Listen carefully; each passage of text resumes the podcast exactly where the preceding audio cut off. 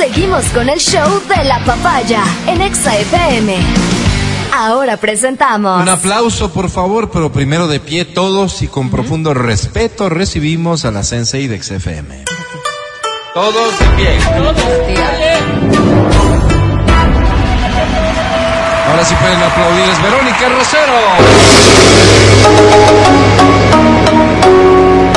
Buen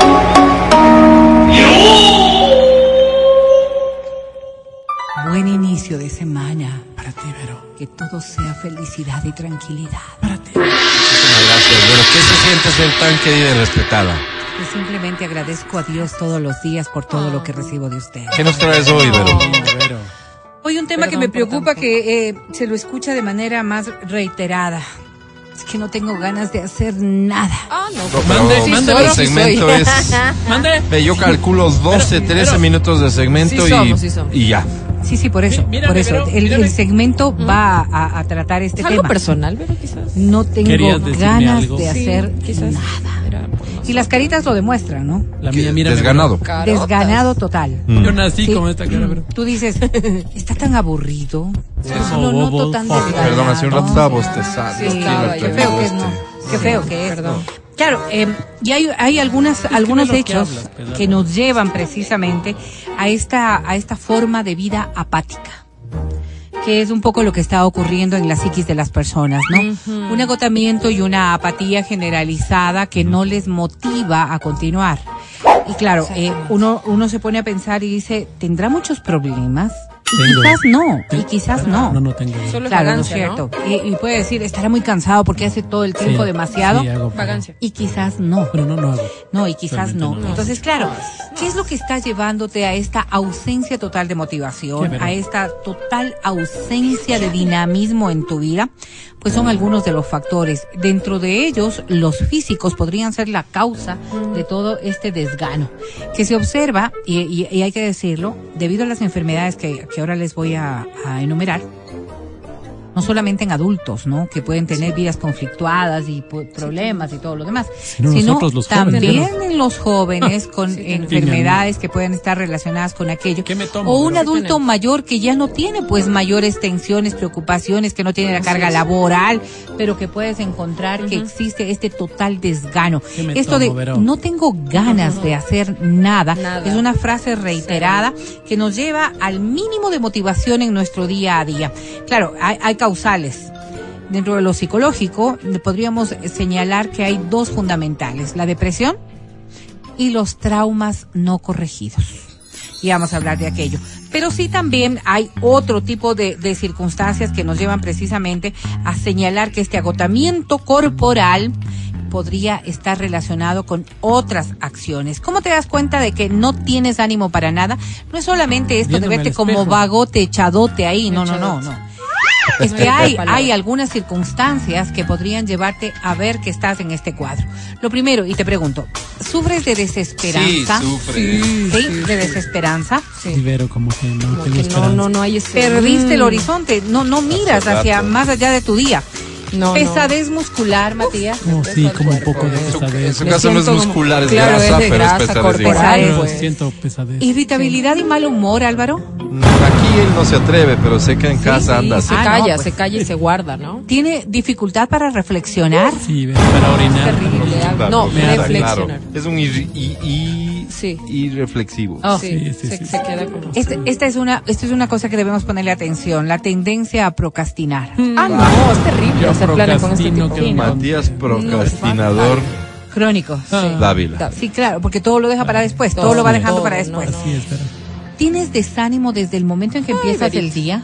Es decir, te y despiertas, te despiertas y ya el rato de abrir los ojos, Sí. sientes desánimo. No, Oye, No, y, no, y- y llegas Sí. a pensar cosas como, ay, ojalá pudiera seguir durmiendo más bien. o- sí, no, no. Ojalá no amaneciera Ay, es Sí. lunes, es lunes Sí, cuando. sí, ¿Por sí, qué sí, no claro. nací rica? O sea, Viene el sábado y dice, "Uy, es sábado, ¿y qué dinero". voy nomás? Tengo Así que es. hacer este tipo de cosas, ¿verdad?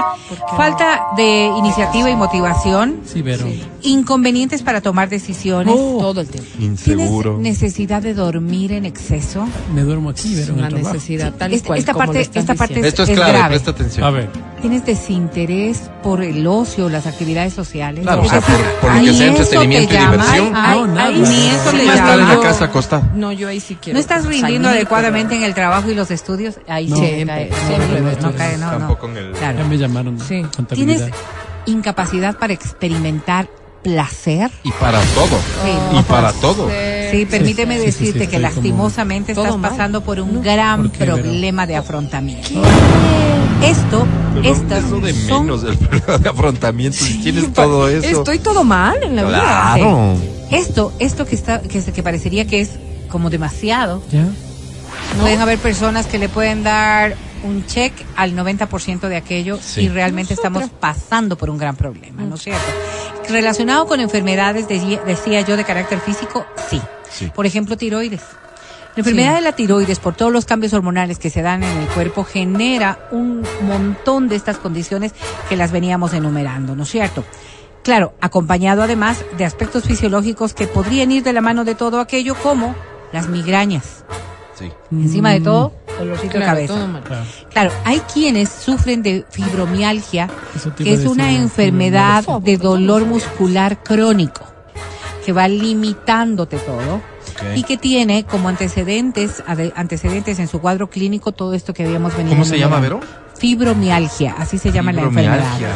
Sí, Me eh, eh, suena, ¿por qué me lastimosamente suena? es una afección crónica lastimosamente. empeorando? Sí, claro, va- es degenerativa. Es- Ahora, Vamos también, hay alteraciones hormonales que te pueden provocar esto. Dígase, por ejemplo, menopausia. Dígase, por ejemplo, eh, menopausia, menopausia precoz, que es una de las cosas que más afecta a mujeres de entre 30 y 35 años que tienen que acudir a, a su ginecólogo para que puedan restablecer su cuadro hormonal Imagina. y que te da todo esto, ¿no es cierto? El síndrome de fatiga crónica, que este Eso que uno le llama vago. Sí, pero no, es Sí, un sí, pero no es síndrome, un de, va- síndrome. de fatiga crónica porque realmente la condición física y emocional del sujeto les lleva a este estadio de no avanzar para nada. Pero no estamos justificando la vaguería solamente. No, no, no, no, no.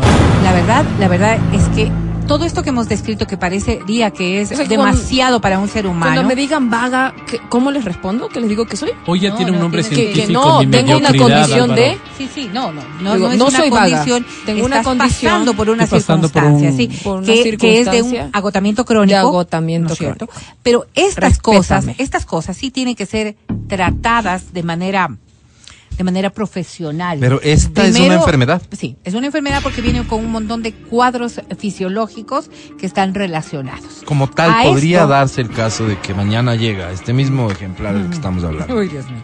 Matías Dávila reporta enfermedad en nuestro Como departamento ¿no? médico. Te Ah, o sea, percatas, estaba haciendo justamente ahorita en este papelito, estaba haciendo ya mi. No, mi porque tiene que pedido. ser valorado a través de exámenes Nada, físicos, Quiero que me exámenes permiso para valorarme. Es vaguería. y psicológicos. Es vaguería. Él mismo se da pero los quiero días de permiso reposo. para ir a tomar los exámenes, pues ver. Ya, ya.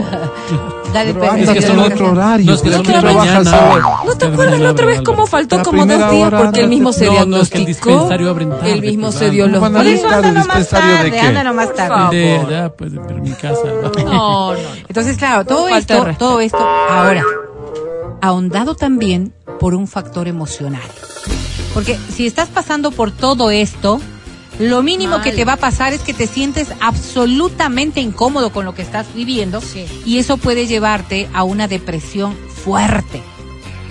Esta depresión fuerte, no llorar, acompañada también del peso de la rutina Ah. y de los traumas no resueltos, se vuelven verdaderamente en un problema claro. en el que concluyes que dices no tengo ganas de hacer absolutamente nada. Claro, ¿Cuál es el punto de partida? Vero, te lo pregunto así. Mm. ¿Lo físico?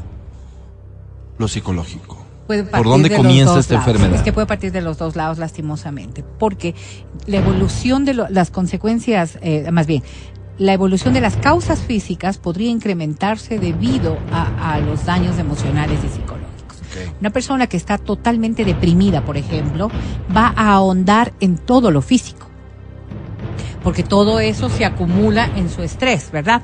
Entonces, claro, hay, hay ocasiones en las que como mecanismo de defensa nos protegemos abandonando todo. Eso, no quiero saber nada de nada, no quiero nada, no quiero, no quiero enfrentar nada, no quiero, Quiero- todo eso que te está No quiero agobiando. crecer, no quiero Y por eso yo decía, en, en el tema emocional, los traumas no superados.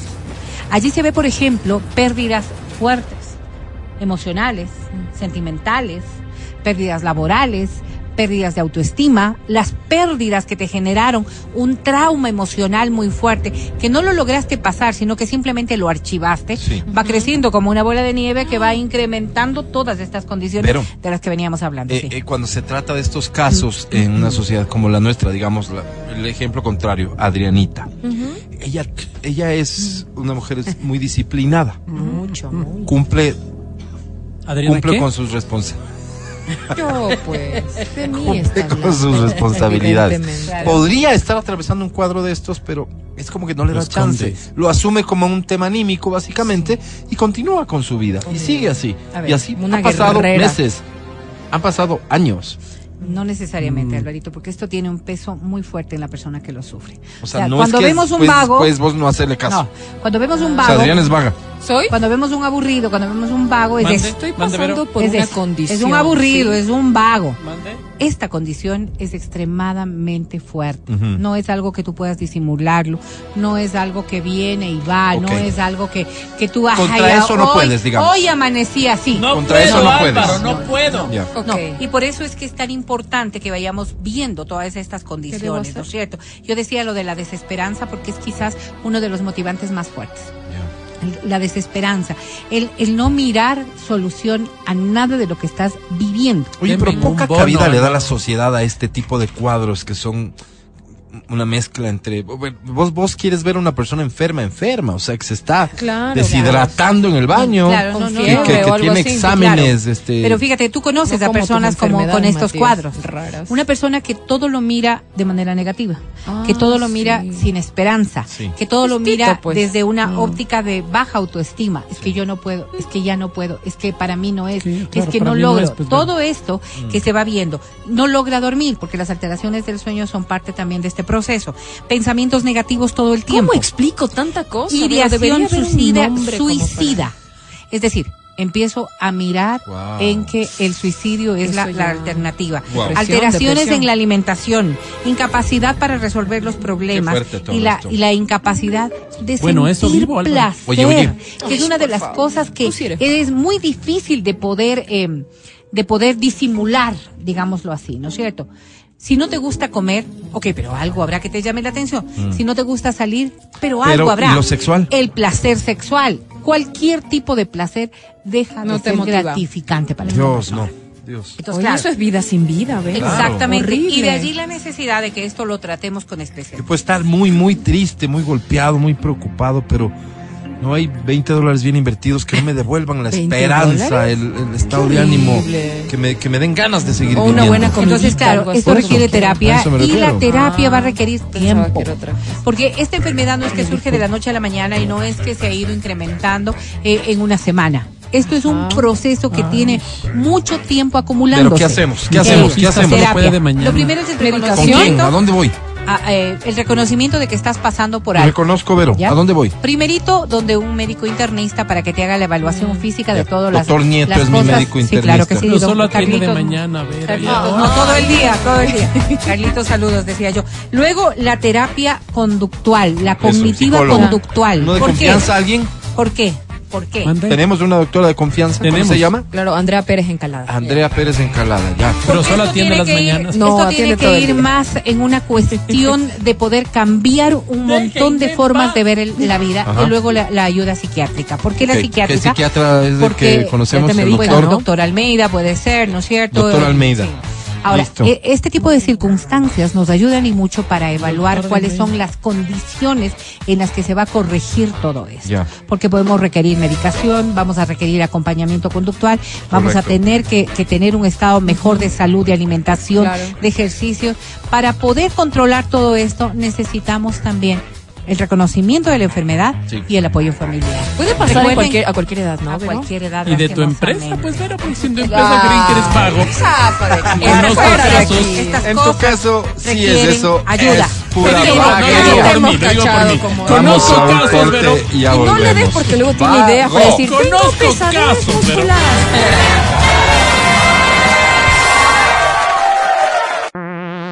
Escucha el show de la papaya cuando quieras y donde quieras. Busca XFM Ecuador en Spotify.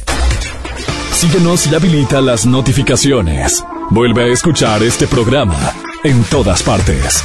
En Spotify, XFM Ecuador.